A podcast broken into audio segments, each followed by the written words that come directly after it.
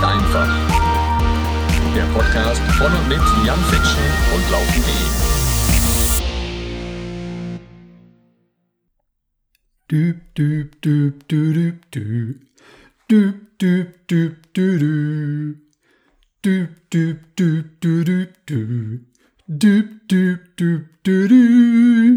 Oh, Leute, ist das schön, ist das schön. Laufen ist einfach der Podcast von und mit Jan Fitschen und Laufen.de. Und ihr seid richtig hier, ihr seid richtig hier, obwohl ihr jetzt total geflasht und total begeistert seid, weil euch diese Anfangsmelodie, dieser Jingle aus den Socken gehauen hat und ihr gedacht habt, alter Schwede, so ein professionelles Auftreten von dem Jan, das kennen wir ja gar nicht. Das ist doch der Meister der Improvisation, der Meister des gepflegten Chaoses, ja der Typ, der eigentlich, na, ich sag mal, den Podcast vielleicht das ein oder andere Mal ein bisschen anders produziert, als wir das gewohnt sind. Tja, passend zur Folge, ich weiß gar nicht, 54 oder sowas, passend zur Folge 54 habe ich es geschafft und ein Intro für euch am Start. Ein Intro, das richtig abgeht. Es hat ein bisschen länger gedauert, wie das manchmal bei mir so der Fall ist. Ja, normalerweise hatte ich vor, das direkt zur ersten Folge am Start zu haben, dieses Intro, ne? Jingle vorne, klingt gut, ja, Wiedererkennungswert, ganz, ganz wichtig, muss man haben, hatte ich mir überall durchgelesen. Haben wir nicht auf die Kette gekriegt, ne? Wie das dann manchmal so ist bei mir. War ein bisschen hin und her. Ich wusste nicht ganz genau, in welche Richtung soll das Ganze gehen. Ja, brauchen wir so richtig Bam, Bam, Ufzack, Ufzack, Scooter-Style, was ja eigentlich das ist, was ich zum Beispiel ja ganz gerne mal höre. Aber ich habe gesagt, naja, es ist ganz wichtig, dass mir dieses Intro selber gefällt. Aber natürlich, wenn es irgendwie geht, auch den meisten von euch. Und deswegen habe ich jetzt ja gemeinsam mit meinem Schwager und Freizeit-DJ Phil de Forest ja, dieses Ding auf die Beine gestellt für euch. Philipp, herzlichen Dank. Saugeil. Ich feiere das hier gerade voll ab, wie du merkst. Und liebe Leute, die ihr jetzt mir gerade alle zuhört, liebe Freunde des Laufsports, ich hoffe, ihr habt jetzt schon den mega Ohrwurm. Falls das noch nicht so ist, nochmal ganz kurz.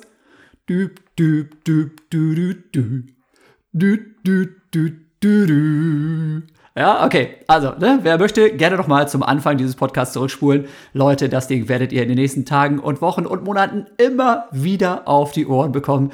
Ich hoffe, ihr habt Spaß daran, ja. Wenn nicht, dann müsst ihr halt, ich glaube, die ersten irgendwie 23 Sekunden oder sowas sind ne, demnächst einfach überspielen. Na, aber ich glaube, doch, also ich, ich weiß es einfach. Das Ding ist großartig. Das Ding ist richtig großartig. Ja, und wenn ihr euch jetzt gewundert habt, ähm, die Stimme im Intro, das ist doch nicht die Stimme vom Jan, dem Chaoten und Hektiker, dessen Stimme sich auch manchmal so ein bisschen überschlägt hier. Nein, das ist am Anfang nicht meine Stimme. Und das hat seinen Sinn, dass es nicht meine Stimme ist, sondern die Stimme, die mich schon wirklich jetzt ganz, ganz lange, ich verrate jetzt nicht wie lange, begleitet. Die Stimme, die unter anderem wirklich mein Leben mit auf den Kopf gestellt hat. Ja, eine ganz, ganz, ganz wichtige Sache, die damals ja von dieser Stimme begleitet wurde. Jetzt habe ich schon relativ viel verraten, aber hoffentlich noch nicht zu viel. Also, spult gerne nochmal zum Anfang zurück. Guckt nochmal, Stimme, kenne ich die, kenne ich die noch nicht? Und dann ratet mal, wer das sein könnte. Am Ende dieses Podcasts werde ich auflösen, wer, ja, auf meine liebe Bitte hin, dieses Intro für euch eingesprochen hat. Wie gesagt, abgemischt und so, ne, war es dann Phil de Forest. Ja, aber die Stimme dazu finde ich auch richtig cool und hat einfach eine ganz, ganz große persönliche Bedeutung auch für mich. Also, es wird jedes Mal professioneller, es wird jedes Mal besser mit diesem Podcast. Ich habe die allercoolsten Gäste für euch. Ich habe die Profisportler dabei, ich habe irgendwelche absolut verrückten Freizeitsportler dabei. Ich habe auch mal Trainer dabei und Physiotherapeuten und Ärzte, die mit guten Lauftipps um die Ecke kommen. Ja, manchmal ist es allerdings auch so, muss ich zugeben. Da habe ich dann alles super geplant und habe wieder gedacht, so, jo, das wird wieder eine richtig gute Folge. Und dann klappt es nicht. Und ausnahmsweise bin ich dann gar nicht derjenige, der es verbockt hat, weil ich mich zu spät gekümmert habe oder so. Sondern manchmal ist es auch einfach so, dass ich dann irgendwie, na, um neun wollten wir aufnehmen, ne, dann das Mikrofon am Start habe, nochmal kurz in die E-Mails reingucke und dann checke so, ah ja, nee, Jan, wird jetzt leider gerade nichts, weil ähm, Töchterchen hat eine kleine Erkältung, kann deswegen nicht in die Kita, können wir nochmal schieben. Da stehe ich hier und werde, äh, wie ihr das kennt bei mir, sofort völlig panisch und denke, um Gottes Willen, verdammt nochmal, ja, meine Zuhörerinnen, meine Zuhörer, die warten auf diese Folge. Und es ist schon wieder Donnerstag und ich kriege doch so schnell jetzt auch nichts mehr auf die Kette. Verdammt nochmal, was mache ich? Und dann, ah, wir haben schon ganz andere Situationen gemeistert. Entweder die Folge fällt einfach aus. Auch das kommt ja leider bei mir vor. Ja, ich versuche jeden Samstag für euch so ein Ding hier einzustellen, aber es klappt nicht immer. Na, aber wenn das Ding nicht ausfallen soll, dann habe ich den Plan B. Und der Plan B ist im Zweifelsfall immer Wunderläuferland Kenia, das Buch von Jan Fitschen. Ja, das Buch Wunderläufer in Kenia, das ich ja nun vor ein paar Jahren schon veröffentlicht habe und das mir einfach schon beim Schreiben sehr viel Spaß gemacht hat und das auch von euch immer wieder gut und gerne gelesen wird, das ist immer wieder so ein, ich sag mal, ja, Lückenfüller wäre jetzt ein bisschen gemein und abwertend für das eigene Buch. Ähm, aber es eignet sich natürlich hervorragend, um einfach zu sagen, ey, über Kenia kann ich immer mal was erzählen, wenn mir meine, äh, ja, Podcast-Partner abgesprungen sind ne? oder wenn ich irgendwie mich zu spät gekümmert habe. Deswegen voll genial. Wunderläuferland Kenia, mein Buch, ja, die Geheimnisse der erfolgreichsten Langstreckenläufer der Welt. Ich habe in Folge Nummer 33 dieses Post Podcasts schon einiges darüber gemacht. Das war so eine kleine Zusammenfassung. Dann habe ich in Folge Nummer 40, ja, nochmal wieder losgelegt. Ja, da habe ich das Warm-up gemacht, quasi das äh, Intro zu diesem Buch und Kapitel Nummer 1 und 2, beziehungsweise Kilometer 1 und 2 habe ich schon mal hier eingesprochen und für den Podcast genutzt. Und heute möchte ich einfach Folgendes machen, weil, wie gesagt, ne, es ist ähm, eine kleine Notlösung, nichtsdestotrotz trotzdem eine, eine, super Notlösung natürlich. Deswegen möchte ich heute euch noch mal ein bisschen was aus meinem Buch vorlesen, ein bisschen was dazu erzählen und ihr wisst Bescheid, ja, auf laufen ist einfach-shop.de bekommt ihr dieses Buch von mir mit eurer persönlichen Wunschwidmung. könnt ihr da also auch bestellen, ja. Ihr könnt also da reinschreiben lassen, eben ja irgendwas für euch, ne, wenn ihr euch das selber schenken möchtet, oder eben auch gerne für den Trainingspartner, für euren Trainer, für äh, Oma Elfriede, für Onkel Otto, was auch immer. Ich schreibe euch da gerne einen lieben, lieben Gruß rein und ähm, ihr könnt euch was wünschen. Laufen ist einfach-shop.de. Wenn ihr sagt, ja, lesen ist, ist nicht so mein Ding, obwohl da echt auch richtig geile, geile Bilder drin sind von Norbert Wilhelmi, unserem Fotografen. Wenn ihr sagt, nee, lesen ist nicht mein Ding und deswegen höre ich ja gerne Podcasts, dann könnt ihr ja auf laufen ist einfach-shop.de auch das komplette Buch als Hörbuch bestellen. Na, da habe ich mich wirklich mal hingesetzt und stundenlang gelesen, erzählt, gelesen, erzählt, gelesen, erzählt. Ja, das, was ihr heute hier auf die Ohren bekommt, ist also quasi nur ein Extract, ein Auszug aus dem, was ihr in der kompletten langen Variante, das sind dann über 10 Stunden Hörgenuss, ja, auch im Shop bestellen könnt als Hörbuch. So, ganz langes Intro heute wieder. Ähm, wie gesagt, ist ja nicht so, dass mir irgendwie meine Podcast-Partner abgesprungen wären oder sowas. nein, nein, nein, nein. Ähm, ich feiere diesen Jingle ab, ne? ich feiere das Buch ab und ich möchte euch das Ganze hier einfach auch ein bisschen erzählen und hoffe, ihr seid mittlerweile schon bei Kilometer, keine Ahnung, eins oder zwei eures Dauerlaufs angelangt oder äh, schon auf dem halben Weg zur Arbeit, wo auch immer ihr diesen Podcast gerade hört. Vielleicht habt ihr auch schon das halbe Wohnzimmer geputzt in der Zeit, wo ich hier mein Intro mache. Ist egal. Hauptsache, ihr seid auch bis hierhin schon gut unterhalten worden. Und damit, damit steigen wir jetzt endlich ein ins Wunderläuferland Kenia. Ihr dürft euch also an dieser Stelle vorstellen, dass ihr jetzt auf 2400 Meter Höhe ja, in I10 seid. Da direkt in der Nähe, wo Weltrekordhalter und erster Sub-2-Stunden-Marathonläufer Elliot Kipchoge herkommt.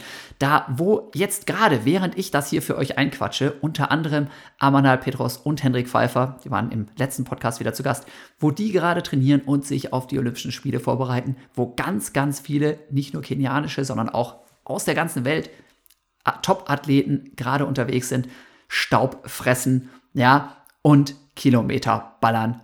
Und genau darum geht's heute. Kilometer 3 aus dem Buch Wunderläuferland Kenia von mir, ja, Jan Fitschen. Kilometer 3, Staub und Matsch. Ja, und das Buch, für alle, die, wie gesagt, die anderen Kapitel noch nicht gelesen haben, weiter Intro, ähm, handelt eben davon, wie ich in Kenia trainiere, damals eben als Spitzensportler, was ich alles erlebe und was ich daraus, ne, aus diesen Erlebnissen für, ja, ich sag mal, Trainingsempfehlungen rausziehe.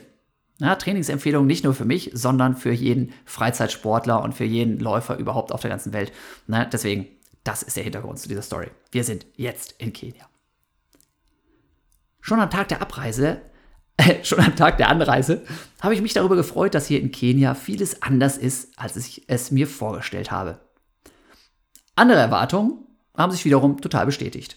Ja, also manches völlig anders, anderes genauso, wie ich es haben wollte oder gedacht habe, dass es so ist. Der Staub zum Beispiel.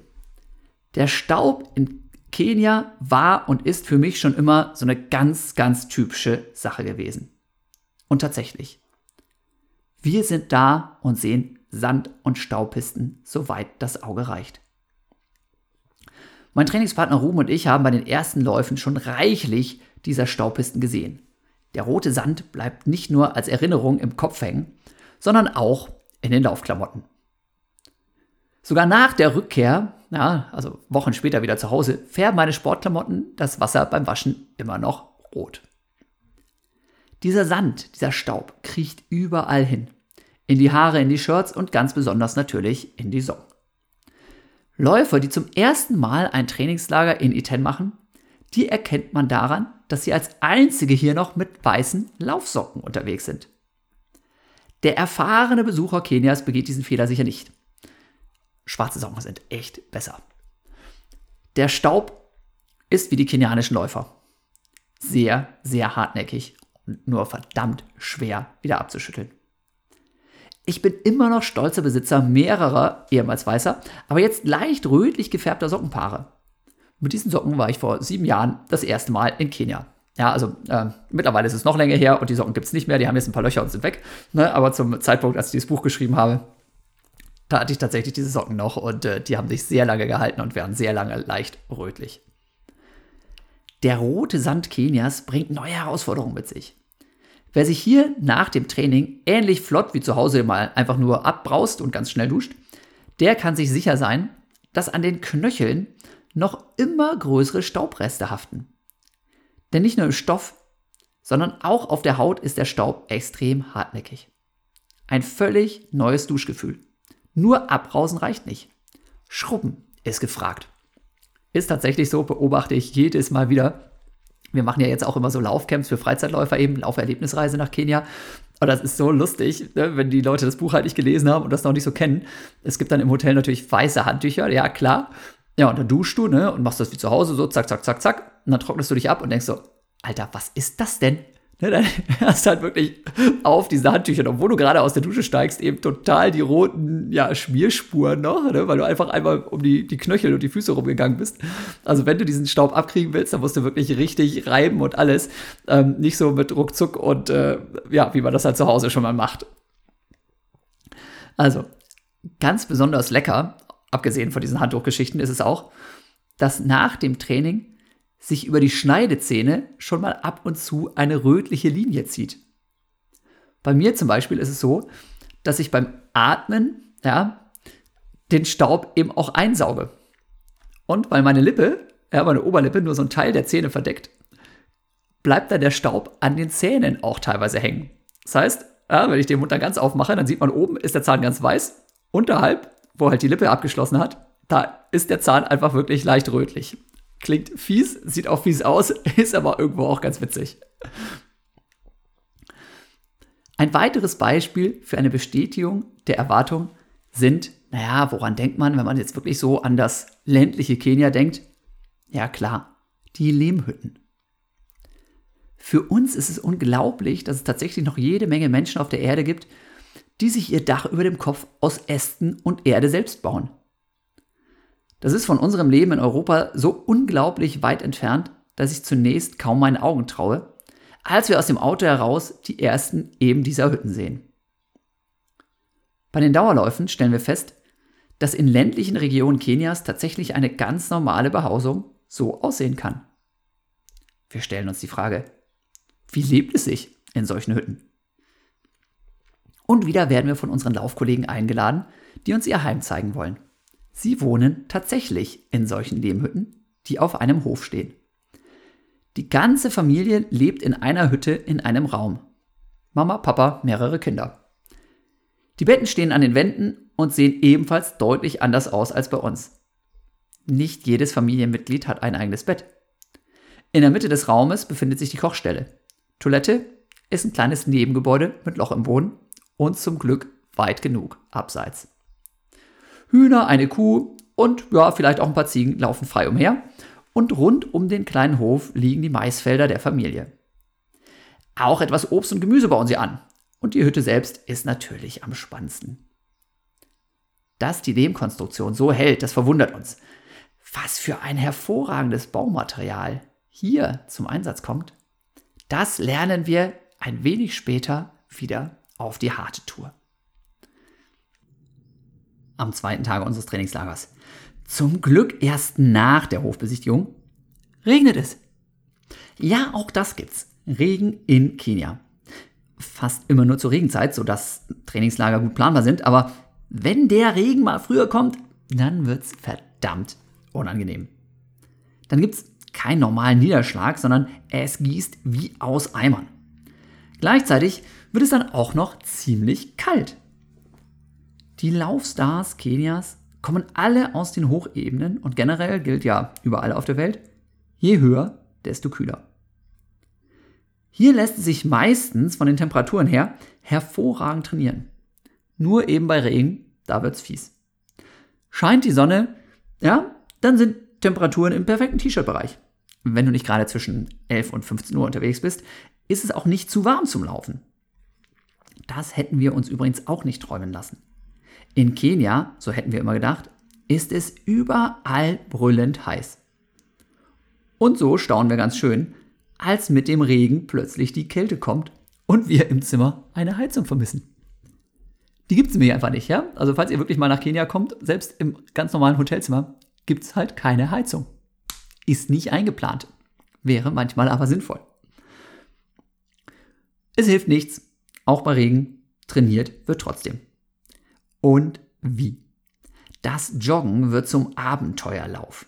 Die zahlreichen Sandpisten unserer neuen normalen Trainingsrunde verwandeln sich in Matschwege und zeigen ein plötzlich ganz anderes Gesicht.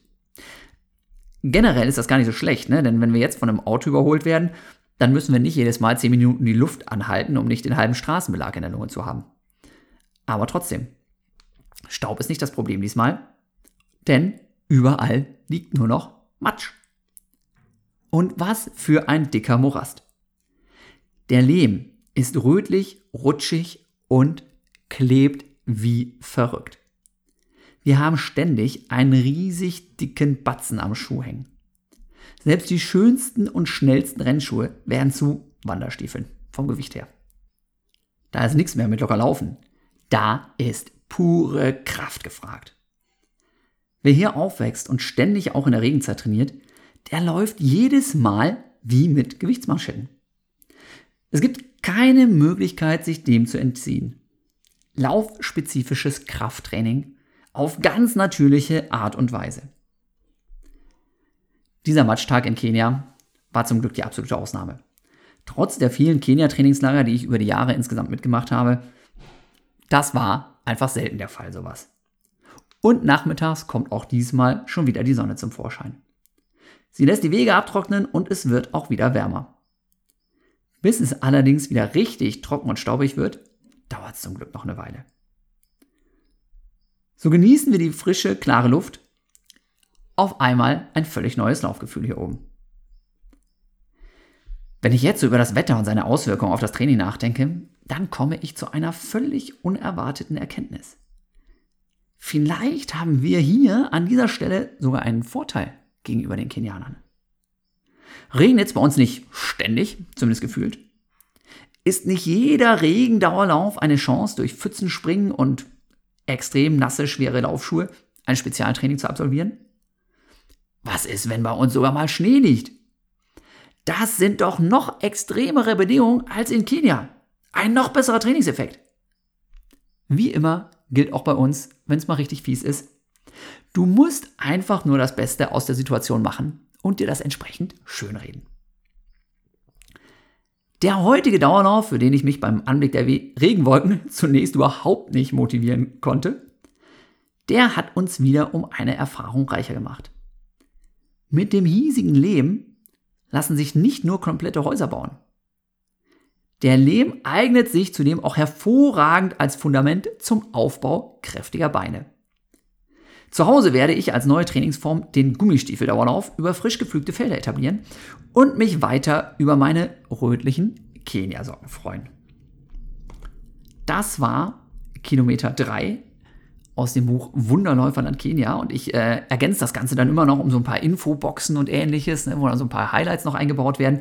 Ja, ne, da ist zum Beispiel dann hier so noch mal so eine Klimakurve mit dabei, wo dann mittlere Temperatur oder Niederschlagsmonate mit drin sind einfach nochmal so ein bisschen dargestellt, um zu zeigen, ähm, dann solltet ihr besser nicht nach Kenia fahren, dann und dann ist es gut. Ne? Also wenn man da so ein bisschen reinguckt, dann stellt man zum Beispiel fest, ich nehme das Ganze jetzt hier im Juli auf ne? und tendenziell ist es so, dass es im Juli und August in Kenia einfach am häufigsten regnet. Das heißt, Hendrik und Ammann, wenn ihr das mal verfolgt, wie die gerade trainieren, die kriegen tatsächlich, also Hendrik Pfeiffer, Amanda Petros, unsere Olympiastarter unter anderem im Marathon, die kriegen im Moment in Kenia auch ganz schön oft ganz schön Regen auf den Deckel. Mittlerweile ist es so, ja, dass ich da in Kenia trainiert habe, ist jetzt schon, also als Leistungssportler schon ein bisschen länger her. Mittlerweile gibt es halt auch ein paar mehr, ja, asphaltierte Straßen. Das heißt, auch wenn es regnet, kannst du eben auf dem Asphalt noch einigermaßen schnell rennen und da ballern. und das wird dann auch immer gut genutzt. Und die sind auch jetzt zu, mit so großen Gruppen unterwegs, dass man da auch dann nicht so schnell überfahren wird. Von daher, das geht jetzt auch, dass man bei Regen gut trainiert. Aber grundsätzlich ist es tatsächlich so, dass, ähm, ja, ich sag mal so, November, Dezember, am besten eigentlich Januar und Februar, dass man da am wenigsten Regen in Kenia hat und da dann auch am meisten Spaß hat, wenn man da eben zum Training hinfährt. Ne? Also unser, unser äh, Erlebnislaufcamp für Freizeitsportler, das machen wir eben auch immer im, im Februar und das nicht ohne Grund. So andere Sachen, ne, falls euch das interessiert, äh, Temperatur, Luftfeuchtigkeit und sowas, auch das habe ich mal recherchiert. Ja, also ähm, sind so in etwa, ja, bis auf jetzt den Juli, wo es eben dann weniger Sonnenstunden pro Tag sind, da sind es dann vielleicht nur sieben Sonnenstunden pro Tag, sonst sind es meistens so neun bis zehn. Ne? Und die Tagestemperatur, die ist tatsächlich auch im Juni, Juli, August am niedrigsten. Da ist die so im, im Schnitt, ja, in etwa bei, naja, 20, 22 Grad. Im Februar aber zum Beispiel auch mal locker bei 26 Grad. Wie gesagt, wenn man einigermaßen früh morgens trainiert, ist das super, da kannst du prima trainieren. Du hast also keine 35 Grad normalerweise. Ne? Aber tatsächlich jetzt, Juni, Juli, August, eher niedrige, vergleichsweise niedrige Temperaturen. Nachttemperaturen übrigens, ne, und deswegen, falls ihr euch mal die Bilder anguckt aus Kenia und euch wundert, warum laufen die mit langen Tights und langen Jacken durch die Gegend, Nachttemperaturen liegen halt teilweise, ja, auch mal bei 6, 7 Grad. Und wenn du dann halt morgens um 6 Uhr losrennst, ne, und äh, ja, dass da eben halt noch halb dunkel ist, dann bist du froh, wenn du eine lange Jacke einfach anhast. Ja, also, wer sich das anguckt ne, und mal sieht, wie trainieren die Jungs da auf Instagram, kriegt man ja wirklich total viel mit, einfach mittlerweile. Total coole Insights, wirklich ganz, ganz nah dran ist man da an den Topläufern aus Kenia. Lange Klamotten eben gerade morgens bei den Läufen, weil es da tatsächlich noch relativ frisch ist. Weiterer Tipp zu Kilometer 3, Krafttraining für Läufer bei Matsch und Schnee sowie hügeliges Gelände, ja, das ich in äh, Podcast Folge Nummer 40 beschrieben habe hier, ne, Wunderläufer in Kenia, Folge 2, ne, wie hügeliges Gelände und steinige Wege bieten auch Matsch und Schnee die Möglichkeit zu effektivem Koordinations- und Krafttraining für Füße und Fußgelenke. Natürlich ist es wichtig, ja, das äh, müsst ihr halt auch, glaube ich, zu Hause einfach immer bedenken, ne, das äh, vergessen leider viele Leute. Es ist immer wichtig, das Tempo an die Gegebenheiten anzupassen. Ja, Verletzungen durch Umknicken oder sonst was wollen wir einfach nicht. Deswegen, ne, ähm, wenn es irgendwie mal matschig ist oder rutschig ist oder vereist ist, natürlich klar Gang rausnehmen, ne, logisch. Trotzdem wäre es ein Fehler zu glauben, nur bei schönem Wetter ließe sich gut trainieren. Auch wenn man sich natürlich bei gutem Wetter besser und schneller fühlt. Bei widrigen Bedingungen entwickelst du andere Fähigkeiten wie etwa den Gleichgewichtssinn. Wenn dir das bewusst ist, dann wirst du dich auch bei schlechtem Wetter leichter zum Training überwinden können. Nicht zuletzt sind die Widrigkeiten auch ein mentales Training. Ja, Laufen ist nicht einfach. Ne? Wer wirklich schnell und besser werden will, der muss sich auch quälen können. Und das nicht nur im Wettkampf, sondern eben auch beim Training. Und nicht nur bei Tempoläufen, sondern auch vielleicht mal bei Regen oder Kälte. Ja? Verwende so zum Beispiel verschneite Felder zum Koordinationstraining, den matschigen Waldweg zum Stabilitätstraining und tiefen Schnee zum Cardiotraining. Mach es wie die Kenianer. Nutze die natürlichen Gegebenheiten deiner Heimat für deine sportliche Entwicklung. So, Kilometer 3, Wunderläuferland Kenia. Ja, wie gesagt, Ich habe sehr viel Spaß gehabt am Schreiben des Buches und ich lese auch immer gerne daraus vor. Deswegen freut es mich sehr, dass ihr heute hier mit dabei seid. Ich weiß übrigens nicht genau, wie da die Tonqualität ist, ne? aber hier geht gerade irgendwie so ein, ich sitze gerade in der Schweiz, ne? wir machen gerade schon so ein bisschen Vorurlaub quasi, Verwandtschaftsbesuch. Äh, die Kinder und Neffen und Nichten und so, die sind jetzt zum Glück alle irgendwie unterwegs zum Einkaufen, deswegen ist hier nicht ganz viel Getöse. Dafür gibt es aber ein dickes Gewitter hier gerade vor der Türe. Keine Ahnung, ob man es hört oder nicht. Ähm, ich hoffe, ihr habt trotzdem eben Spaß an dieser Folge wieder mal heute. Und damit kommen wir zu Kilometer 4. Kilometer 4 aus dem Buch Wunderläufer an Kenia. Ihr habt es vielleicht schon mitbekommen. Und da geht es jetzt endlich, endlich, endlich, endlich um das Thema, was eigentlich sonst immer als erstes erwähnt wird. Kenianer, ja klar, die haben ja diese Höhenluft. Die haben ja dieses permanente Höhentraining. Das ist es doch. Das ist doch das große Geheimnis. Wie ihr vielleicht mitbekommen habt, ist es ein Baustein von vielen, die dafür sorgen, dass die Kenianer so schnell sind. Aber natürlich, klar, ein ganz entscheidender. Also, Kilometer 4, Höhenluft. Die Regenwolken des Vormittags haben sich verzogen und die Pfützen werden weniger. Ohne den ganzen Matsch an den Schuhen sollten Ruben und ich nun beim zweiten Dauerlauf des Tages total locker und deutlich schneller sein. Aber doch sind wir nicht wirklich flott unterwegs. Ganz bestimmt nicht gemessen an kenianischen Maßstäben, aber eben auch nicht im Vergleich zu unserem heimatlichen Tempo. Wir sind auch immer langsam und schnaufen trotzdem deutlich lauter als zu Hause gewohnt. Das liegt an der Höhenluft einer der wohl offensichtlichsten Vorteile kenianischer Läufer. Um das zu erkennen, muss ich nicht lange forschen. Die Höhenluft ist das Allheilmittel des Ausdauerathleten. Sie soll denselben Effekt mit sich bringen wie die verbotenen künstlichen chemischen Substanzen, die sich die schwarzen Schafe unter den Sportlern in die Adern pumpen. Epo und so, ja, ihr wisst Bescheid. Die Höhenluft ist der Turbolader für den Kreislauf. Über das Höhentraining gibt es tausende Veröffentlichungen und Untersuchungen, die belegen, wann und wie es einen Leistungsschub liefern kann. Dennoch lässt es sich wegen der sehr individuellen Reaktionen des einzelnen Sportlers auf den Trainingsreiz nie hundertprozentig planen. Wirklich, ja, es gibt Leute, die, die reagieren einfach überhaupt nicht auf Höhenluft und kriegen dann gar nichts auf die Kette. Bei ganz, ganz vielen funktioniert es einfach gut. Beim Höhentraining läufst du immer Gefahr, gnadenlos zu übertreiben und dir damit die Fitness komplett zu verderben. Außerdem ist es für uns, ja, die wir dann irgendwie aus Europa irgendwohin anreisen müssen, immer mit enormem Aufwand verbunden. Reisestress, eventuelle Zeitumstellung, ungewohntes Klima, neue Ernährungsgewohnheiten und andere Hygienebedingungen und so weiter. Ja, zu Hause in Höhentrainingslager, ich komme dazu gleich noch, ist immer ein bisschen schwierig. Für unsere kenianischen Laufhelden stellt sich das Ganze etwas anders dar. Sie leben von Geburt an auf den Plateaus des Landes in Höhen von 2000 bis 3000 Metern über dem Meeresspiegel. Hier sorgt die dünnere Luft dazu, dafür, dass bei jedem Atemzug weniger Sauerstoff in die Lunge gelangt als bei uns auf Meereshöhe. Also muss man sich so vorstellen, du atmest natürlich ganz normal, wie zu Hause.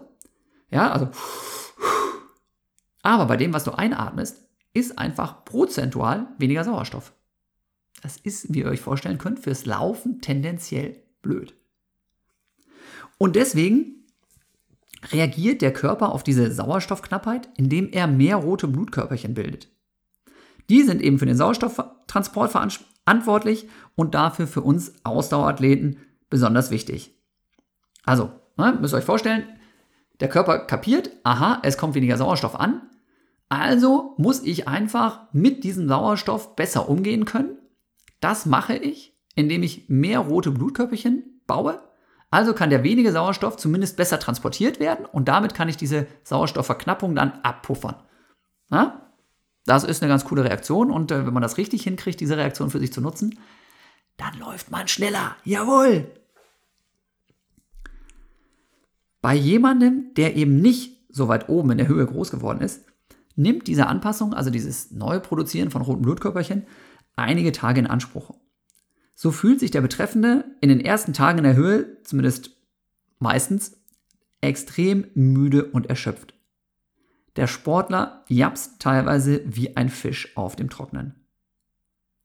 Je höher man, je, je häufiger man so ein Höhentraining macht, desto schneller gelingt jeweils die Umstellung des Körpers. Und die Kenianer, die müssen sich natürlich gar nicht anpassen, denn die haben diesen Turbo einfach natürlich dadurch, dass sie da aufgewachsen sind. Seinen wahren Nutzen zeigt das Höhentrainingslager dann bei Wettkämpfen auf Meereshöhe. Bei der Rückkehr nach dem Trainingslager zurück ins Flachland steht nämlich den Muskeln jetzt deutlich mehr Energie zur Verfügung, da der Sauerstoff einfach besser transportiert werden kann. Und das führt dann zu einer verbesserten Ausdauer. Ja, also, du nimmst diese roten Blutkörperchen, die du oben in der Höhe gebildet hast, die nimmst du natürlich mit runter, die sind ja nicht gleich wieder weg. Und unten kommt dann zu mehr roten Blutkörperchen auch noch mehr Sauerstoff. Und dadurch hast du einfach mehr Chance auf gute Ausdauerleistung. Wie das im Detail funktioniert, dazu gleich auf jeden Fall auch noch mehr. Oder wie es zumindest funktionieren sollte im Detail. Das ist, wie gesagt, ja nicht so ganz exakt alles, wie das, wie das klappt. Also, klingt alles sehr theoretisch, aber wer es mal ausprobiert hat, ja, und sei es nur beim Skifahren oder Wandern, der weiß, wie unglaublich Höhenluft wirken kann. Also, Lieblingsbeispiel von mir ist immer, wenn ihr mal beim Skifahren wart und ganz normal irgendwo spazieren geht, okay. Aber wenn ihr probiert, in der Höhe mal ein paar Treppen hochzusteigen, dann ist es extrem anstrengend. Weil ihr dann einfach merkt, dass da weniger Sauerstoff zur Verfügung steht. In den ersten Tagen wählen wir in Kenia im Höhentrainingslager unser Tempo einfach sehr, sehr ruhig. Ich persönlich finde es trotzdem unheimlich anstrengend. Und dabei kommt es mir so vor, als hätte ich auf dem 8-Stunden-Flug der Anreise das Laufen komplett verlernt. Die Erfahrung zeigt aber zum Glück, und ja, dieses Kenia-Höhentrainingslager war nicht das erste Mal, dass ich in der Höhe war. Ich war schon vorher in Südafrika, ich war da vorher in St. Moritz ganz oft, ich war vorher auch schon in, in Flagstaff in Arizona ganz oft im Höhentrainingslager. Deswegen weiß ich, dass du dich am Anfang platt fühlst, ist normal, gehört dazu. Und das gibt sich dann einigermaßen schnell wieder. Ja? Fällt mir trotzdem immer schwer, das zu akzeptieren am Anfang. Deswegen heißt es, locker bleiben und einfach mal die Trainingsbelastung mit Hilfe von Pulsmessern überwachen. Dieser verdammte Pulsmesser piepst die ganze Zeit. Besonders wenn es bergauf geht. Pulsobergrenze überschritten, Alarm, Alarm, Alarm. Dann lachen die Kenianer, wenn wir von Piepstönen begleitet wie Schnecken den Hügel hinaufkriechen. Wir stellen da deswegen erstmal einfach diesen Piepsoberton mal schnell aus und laufen etwas langsamer. Dennoch ist es natürlich gut, dass es diese Technik zur Kontrolle gibt. Ja, denn wie gesagt, es rächt sich einfach extrem im Höhentrainingslager, wenn du am Anfang übertreibst. Wer Pech hat, ja, der schafft das wirklich, sich, wie man so schön sagt, abzuschießen in den ersten paar Tagen und kommt dann aus diesem Formtief monatelang nicht mehr raus. Wie so oft liegen also der erhoffte Gewinn, ne, dieser Geschwindigkeitsgewinn und das ja, Risiko, das man dafür eingeht, nah beieinander einfach ein Teil des Höhentrainings. Was den Kenianern durch ihre natürliche Umgebung in die Höhe gelegt, in die Wiege gelegt wird, versuchen übrigens zum Beispiel andere Sportler mit technischen Mitteln auszugleichen. Ich habe vor ein paar Jahren mal ne, im Trainingslager in den USA, ne, das ist dann eben ja genau Flagstaff, Arizona, wie gesagt, da habe ich danach auch noch mal das Nike Running Team in Portland, Oregon beim Nike Hauptquartier besucht. Da haben damals eben so Granaten trainiert, ja, wie zum Beispiel Galen Rupp, aber eben damals auch noch Mo Farah, ne, äh, den er vielleicht kennt, Doppel-Doppel-Olympiasieger, 5 von 10.000 Meter, der hat zweimal gewonnen bei den Spielen und eben Galen Rupp ist so der oder einer der äh, erfolgreichsten weltweit äh, weißen Marathonläufer oder auch Langstreckenläufer, ne, der war unter anderem eben auch ähm, Olympiazweiter über 10.000 Meter, Galen Rupp. Ich weiß, ja, das war das äh, ja, das, das war das äh, Team von dem Alberto Salazar, das ich da besucht habe. Und auch den Alberto Salazar habe ich getroffen. Der ist später gesperrt worden, tatsächlich, der Salazar, weil er eben nicht nur mit Höhentraining experimentiert hat, anscheinend, sondern ähm, auch mit unerlaubten Medikamenten und ähnlichem. Ähm, ja, das habe ich mir damals nicht angeguckt, was er da alles macht. Aber wie sie künstliche Höhe simulieren, das fand ich mega spannend. Und dazu möchte ich euch hier eben auch noch ein bisschen was erzählen. Ne? Dass die damals schon so gut waren. Ja, hatte wahrscheinlich sehr viele Gründe. Aber einer davon war auch, dass die Verantwortlichen dort mit simuliertem Höhentraining gearbeitet haben. Die hatten nämlich, und das war mega spannend zu sehen, und wir haben da auch übernachtet, die haben ein ganz normales, so ein typisches amerikanisches Einfamilienholzhaus. Ja, das haben die zu einer Höhenkammer komplett umgebaut. Die Wände alle mit Latexfarbe gestrichen, so richtig alles luftdicht gemacht, total pervers. Ja, die Fenster zusätzlich mit Plastikfolie von innen verklebt und damit eben alles so gut es ging abzudichten. Und die Luft im Inneren dieses Hauses, die war was ganz Besonderes. Da wurde nämlich der Sauerstoffgehalt vorher durch Geräte und Filter künstlich verringert. Also die haben auch tatsächlich in der DDR mit sowas schon experimentiert. Ja, da gab es die sogenannten Unterdruckkammern. Ne, da wurde wirklich eben einfach im Riesenraum mit irgendwelchen Rudergeräten, Fahrtergometern, Laufbändern und sowas ne, auch komplett dann unter Höhe, unter künstliche Höhe gesetzt. Ne, da haben sie den Druck verringert, den, ne, so wie das im Prinzip dann in der großen Höhe auch so ist. Ne, also ne, weniger Druck. Bei diesen Kompressoren, die die bei Nike benutzt haben, war es anders. Die haben nicht den Druck verändert. Das kriegst du einfach nicht hin bei so einem Haus. Die haben nur den Sauerstoffgehalt verringert. Das heißt, da ist wirklich ein Filter drin in so einem Kompressor, der dafür sorgt, dass der Sauerstoffgehalt geringer wird.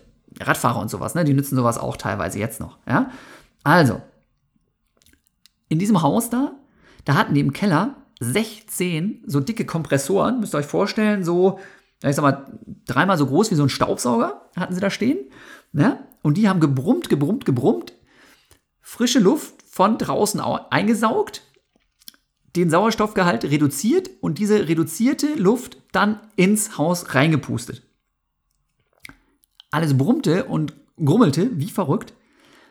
Aber das ganze Haus innen war dann auf einer, ja, wenn man so vergleicht, künstlichen Höhe von 3.000 bis 4.000 Metern. Das heißt, sobald du in dieses Haus kamst, warst du quasi auf einem 4.000 Meter hohen Gipfel. Ein völlig abgefahrenes Konzept. Und was haben die damals gemacht? Ja, dieses Nike-Team, wenn die ins Höhentrainingslager gefahren sind, dann haben sie einen riesen LKW gepackt und ihre Kompressoren zusätzlich mitgeschleppt. Das heißt, die sind auf 2000 Meter, ne, meistens sind die nach, nach Utah gefahren zum Trainieren, haben dann da trainiert und zusätzlich in ihren kleinen Höhenzelten gepennt, die eben an so einen Kompressor angeschlossen waren, damit sie auf 2000 Meter trainieren und auf vier oder teilweise noch mehr Höhe schlafen können. 4000 Meter. Ich habe mich dann auch gefragt, ja, ob wir durch so ein System, also künstliche Höhe, nicht auch noch besser werden sollten, könnten. Woher nehmen, wenn nicht stehlen? Ein Budget von, man munkelte damals so, eine Million Dollar hätten die für ihr, ihr Laufteam damals gehabt. Das steht, so ein Budget steht mir leider nicht zur Verfügung, ja, für Höhenzelte, Kompressoren, eigenes Haus nochmal dazu bauen und abdichten. Gibt's einfach nicht. Ja, Nichtsdestotrotz habe ich damals tatsächlich auch probiert, in meiner Studentenbude sowas so ein bisschen zu improvisieren wieder mal. Ja.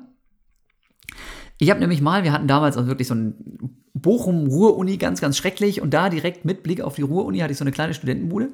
Und das Schlafzimmer unten, das war sowieso aus irgendwelchen Brandschutzgründen so äh, konstruiert, dass es kein richtiges Fenster hatte, ne? also beziehungsweise Fenster zugenagelt.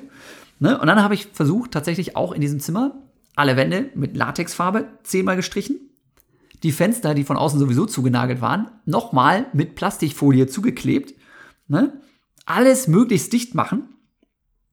Und dann habe ich mir oben ins Wohnzimmer zwei von diesen Kompressoren gestellt und dann eben mit Wasserschläuchen ne, diese Höhenluft in mein Schlafzimmer gepumpt.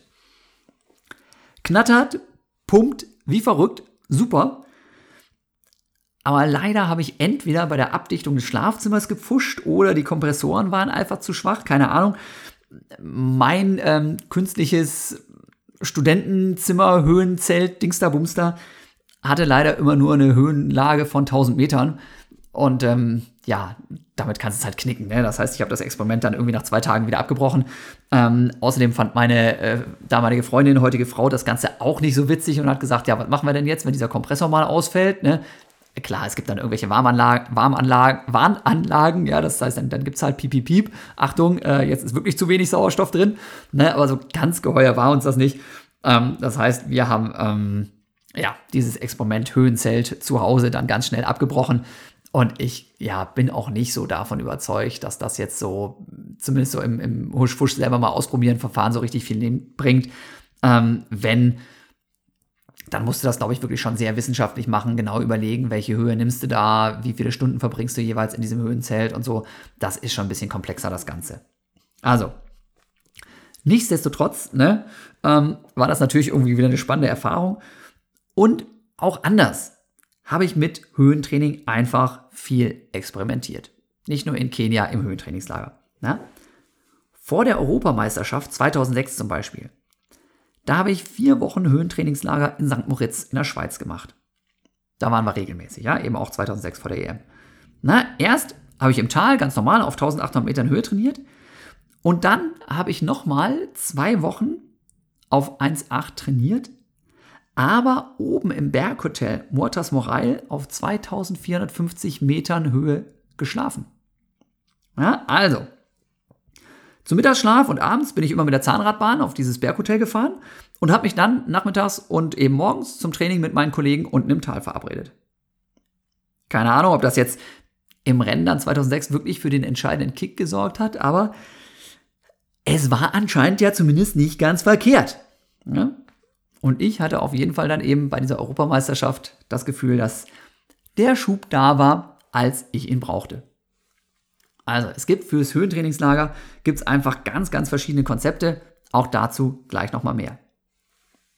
Natürlich, nachdem das bei dieser EM so gut funktioniert hat, wollte ich mehr. Ja? Wenn 2450 Meter zum Übernachten super ist, wie super ist dann erst 3000 Meter? Also, je höher, desto besser.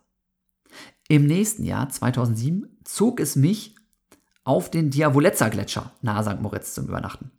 Wieder Training im Tal, aber Übernachtung auf dem Berg. Und dieses Bergsteigerhotel, das liegt tatsächlich auf 3000 Metern Höhe. Da fuhr dann die Seilbahn nicht so oft, ne? deswegen hatte ich zum Beispiel oben auf der Dachterrasse dann mein Rennrad auf die Rolle gespannt und habe ja, so einen lockeren Nachmittagsdauerlauf dann durch eine Radtour auf 3000 Meter Höhe ersetzt.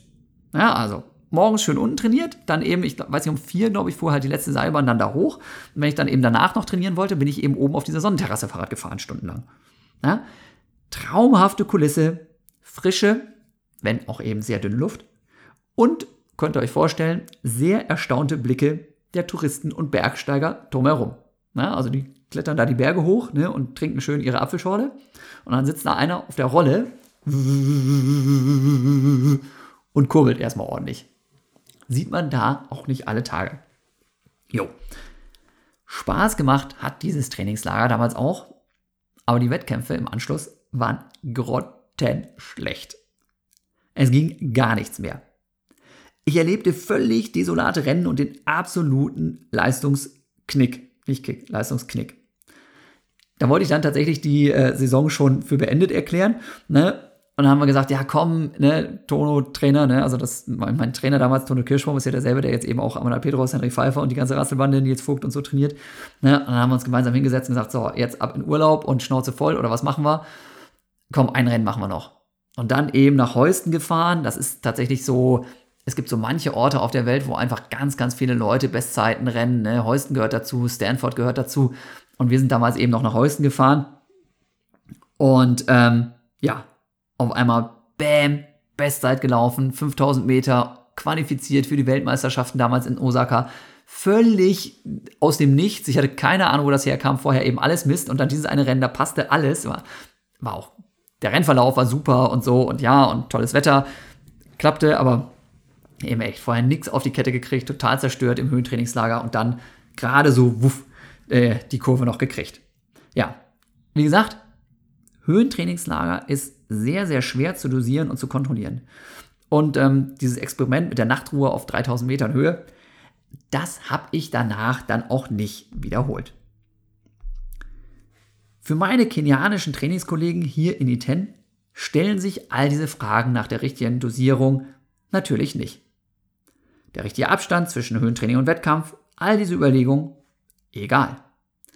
Sie rennen einfach drauf los und zünden dann im Flachland ihren natürlichen Turbo. Und wenn Sie im Sommer Ihre Camps in Europa beziehen, dann sieht man sie auch mal relativ häufig durch die Wälder und Seen von St. Moritz rennen. Ähm, um die Seen, nicht durch die Seen.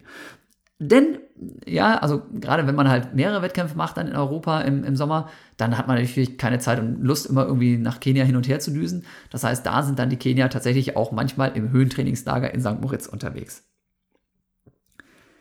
In der Anfangsphase, bei Kilometer 4 unseres Trainingslagers, wo wir hier immer noch sind, heißt diese Höhenluft für uns also, wir schnaufen wie zwei alte Dampfloks und laufen nicht wirklich schnell. Dem Kenia Express, dem können wir vorerst nur staunend hinterherblicken, hinterherblicken, wenn er an uns vorbeirast. In einigen Tagen aber, nach der Anpassungsphase, da dürfen wir dann mutiger sein. Dann können wir uns an den Fahrplan des Kenia Expresses heranwagen. Ja, und wie gesagt, auch hier nochmal, ne, das war jetzt Kilometer 4, da kommt natürlich auch nochmal eine große Infobox mit Tipps auch dazu, ähm, was ihr jetzt als ja, vielleicht ambitioniertere Freizeitläufer euch mal davon abgucken können von sowas, ne, ob Höhentrainingslager für euch das Richtige ist oder vielleicht auch nicht, ja, was man da machen kann. Ne, deswegen Tipp, ein effektives Höhentraining findet gewöhnlich in Lagen zwischen 1500 und 2500 Metern über dem Meeresspiegel statt. Es gibt mittlerweile ein paar, die trainieren auch noch höher, aber das ist so das Allgemeine, ja, 1500 bis 2500 Meter hoch. Aufgrund klimatischer und geografischer Einschränkungen, es darf ja auch nicht zu kalt und nicht zu bergig sein, gibt es weltweit nur eine kleine Anzahl an bekannten Trainingsgebieten. In Flagstaff in Arizona, in Boulder, Colorado, Mexiko oder eben in Kenia treffen sich die Sportler beispielsweise im Frühjahr und Herbst. Und im Sommer ist es dann, ja, vielleicht St. Moritz oder Davos, ne? Ja, oder sowas in der Richtung halt, ne? In diesen Läufer, Höhentrainingslager, Hochburgen, ne, da sieht man eben tatsächlich dann sehr, sehr oft nicht nur die, die eigenen Trainingskollegen, sondern die Top-Sportler aus der ganzen Welt. Je höher ein Standort gelegen ist, desto weniger Sauerstoffteilchen befinden sich in der Luft. Deshalb steht dem Sportler in den ersten Tagen in der Höhe auch wenig Sauerstoff zur Verfügung. Der Athlet fühlt sich müde, kann zum Beispiel trotzdem schlecht einschlafen. Besonders das Treppensteigen wird unglaublich anstrengend. Und der Körper stellt sich dann, wie ich vorhin schon erzählt habe, darauf ein, indem er eben mehr rote Blutkörperchen produziert. Die Anpassungsphase, in der nur sehr moderat trainiert werden sollte, geht über bis zu 10 Tage. Also zumindest, wenn man Höhentraining eben noch nicht gewohnt ist. Das gesamte Höhentrainingslager dauert bei den Profis normalerweise drei bis sechs Wochen. Ja, also eigentlich ist drei Wochen so das Minimum. Ne? Ähm, denn du willst dich ja nicht nur anpassen, du willst ja danach auch noch knallhart trainieren. Ne? Deswegen brauchst du einfach diese Zeit. Und selbst erfahrene Sportler tendieren dazu, die Signale ihres Körpers in der Höhe falsch zu deuten und dadurch ein Übertraining zu riskieren. Aus diesem Grund ähm, ist es wirklich gerade für Leute, die das noch nicht so kennen, einfach sinnvoll, mit Pulsmesser zu trainieren. Und dann musst du halt zu Hause einfach gucken, ja, wie sieht bei mir zu Hause ein Dauerlauf aus, wie sieht bei mir ein Tempodauerlauf aus, was für Pulswerte habe ich da. Und wenn du mit diesen Pulswerten dann auch in der Höhe trainierst, dann ist zumindest das Risiko, dass du dich da wegschießt, deutlich, deutlich geringer.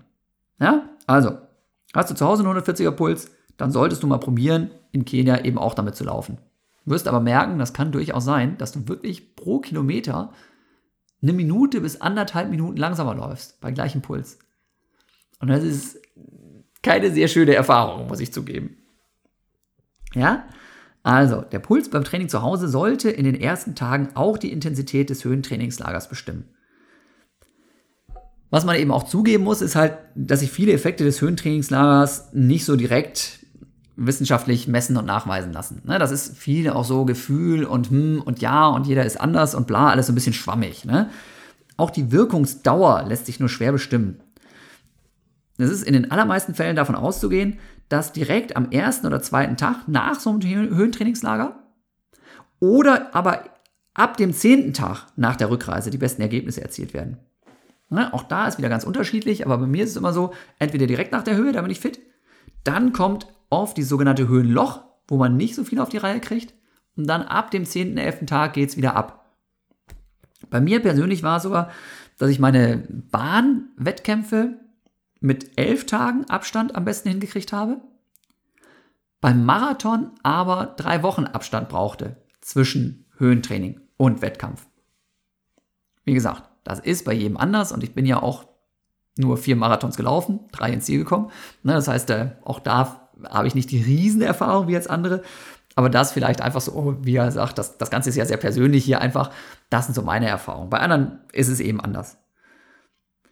Auch für den Freizeitsportler gibt es eben mittlerweile verschiedene Möglichkeiten, durch Trainingslager besser zu werden. Ähm, ob jetzt aber so künstliche Aufenthalte in, ja, kurze Aufenthalte in künstlicher Höhe wirklich was bringen, da bin ich mir nicht ganz sicher. Ne? Es gibt ja mittlerweile auch eben verschiedene Fitnessstudios und ähnliches, die bieten sowas an. Die haben dann ihr Laufband oder ihr Fahrradergometer in so einen Raum gestellt, wo eben auch künstliche Höhe erzeugt wird. Im Prinzip so, wie ich das damals mit meinem Schlafzimmer auch probiert habe. Ähm, das gibt es in Essen, in Köln, in München, überall, diese, diese Höhentrainingszentren mittlerweile. Ob das jetzt wirklich was bringt, keine Ahnung. Also ich weiß, dass zum Beispiel auch so Bergsteiger und sowas sich dann auf sowas, auf ihre großen Touren vorbereiten, indem sie in so einem Höhenzelt schlafen vorher oder eben in so einer Höhenkammer auch mal trainieren. Ähm, ob das jetzt für einen Freizeitsport also einen Rieseneffekt bringt, keine Ahnung. Ne? Ähm, wenn ihr aber mal die Zeit haben solltet, tatsächlich im Sommer irgendwie das schöne Engadin zu erkunden, ja, St. Moritz, Schweiz, ne, dann kann ich wirklich nur sagen, ey, wunderbare Laufstrecken, total klasse und eben auch die Möglichkeit, so auf 1700, 1900 Metern über Meeresspiegel so eine, ich sag mal, moderate Höhenluft mal auszutesten. Ne, das ist noch nicht so ganz so krass wie diese 2.4 da in Iten, ne, aber auch da merkt man das schon und das ist einfach richtig cool und ja, da kann man eben auch natürlich toll Urlaub und, und Training verbinden, ne, einfach da im Engadin. Ja? Wenn du jetzt mal tatsächlich sagst, ey, ich hab Bock auf Abenteuer und ich will mehr als normales Laufcamp machen, ja, und das Ganze eben auch noch in der Höhe, dann würde ich immer sagen, fahr nach Iten, Kenia, guck dir das Ganze mal an. Man kann das Ganze wirklich auch selber organisieren, Flug buchen, Hotel buchen, Reisetipps dazu, wie man es am besten macht, findet ihr unter anderem in meinem Buch hinten drin. Ja, das ist so ein kleiner Mini-Reiseführer auch, Do-it-yourself-Trainingslager. Und ansonsten, na klar, ne, ähm, Werbeblock wieder mal hier an dieser Stelle. Am schönsten ist es immer mit einer Gruppe dahin zu fahren. Februar ja, 2022 mit Herbert Steffni, Oliver Hoffmann und mit mir. Im besten Falle auch noch mit Norbert Wilhelm hier als Fotografen.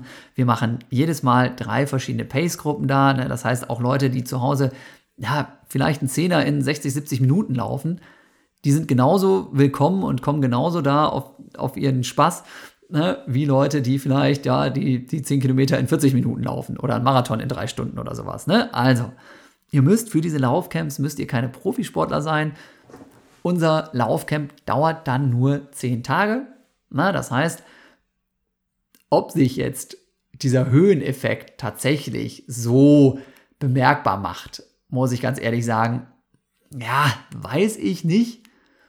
Aber die Erfahrungen, die Eindrücke, die man da gewinnt in diesen Laufcamps, die sind einfach unvergesslich, mega, mega schön. Deswegen, ja, kann ich das also nur sehr empfehlen. Okay, und das war's dann an dieser Stelle. Wunderläuferland Kenia. Ja, das war Teil 3. Wie gesagt, ein kleiner Lückenfüller tatsächlich an dieser Stelle. Demnächst kommen auch wieder coole Talkgäste. Ich habe einiges in petto, ich habe wirklich schon vieles vorbereitet. Ähm, aber diesmal hat es nicht geklappt und ich habe gedacht, ach, bevor die Folge jetzt wieder ausfällt, ich erzähle so gern über Kenia. Ich finde das so toll. Ich freue mich immer über die Videos, die Bilder, alles, was ich davon so aufschnappen kann. Ich träume jetzt schon wieder vom nächsten Laufcamp. Ne, dieses Jahr ist es ja eben ja, 2021 ausgefallen. Ähm, könnt ihr euch denken, warum? Nächstes Jahr geht es dann wieder ab. Und ähm, deswegen, das ist für mich immer eine ganz, ganz tolle Sache, wenn ich das Ding hier zum Besten geben kann. Das war's dann an dieser Stelle. Wunderläuferland Kenia. Laufen ist einfach. Der Podcast von und mit Jan Fitschen und Laufen.de. Ja, empfehlt das ganze Ding gerne weiter, postet was bei Instagram, auch gerne mit einem Bild und euren Kopfhörern, wenn ihr gerade durch die Gegend rennt und diesen Post, äh, diesen Podcast gehört habt. Na, vielleicht irgendwie mit einer kleinen Kenia-Fahne dazu, was auch immer. Ich freue mich, wenn ich euch ein bisschen entführen durfte ins Home of Champions und ja, wünsche euch alles Gute und bis bald. Euer Jan. Fast hätte ich es vergessen, fast hätte ich es vergessen. Ja, ich habe doch am Anfang angegeben. Mit dem Jingle, mit meinem Intro. Ja, das so richtig rockt. Du, du, du, du, du, du. Ihr wisst schon Bescheid. Ja? Wunderbar. Und die Stimme. Die Stimme, die ihr da gehört habt, ist die Stimme von Ralf Scholz. Ralf Scholz, dem Typen, der gemeinsam mit Willi Haag damals meinen EM-Lauf in Göteborg so genial kommentiert hat. Die beiden sind ja richtig abgegangen. Wer es noch nicht gesehen haben sollte, bei YouTube nochmal reinschauen. YouTube Jan Fitschen, Göteborg 2006. Ne? Wenn die nicht so richtig, richtig Vollgas gegeben hätten, wenn die nicht so richtig mit Leidenschaft dieses Rennen kommentiert hätten, ähm, ja, dann wäre für mich vieles, vieles anders gelaufen. Und deswegen freut es mich sehr, dass der Ralf eben gesagt hat, ja klar, ja, dann spreche ich dir was ein. Ja, ähm, macht ja unter anderem ne, mit dem Philipp Flieger zusammen auch den Bestzeit-Podcast. Die beiden, da waren wir in der ersten Folge, haben wir auch zusammen was gemacht, sogar in der zweiten Folge, irgendwie sowas. Von daher, ähm, daher kennt ihr die Stimme vielleicht auch. Und wie gesagt, jetzt ab sofort jedes Mal mit dabei in meinem Intro hier zum Laufen ist einfach Podcast. Ralf Scholz.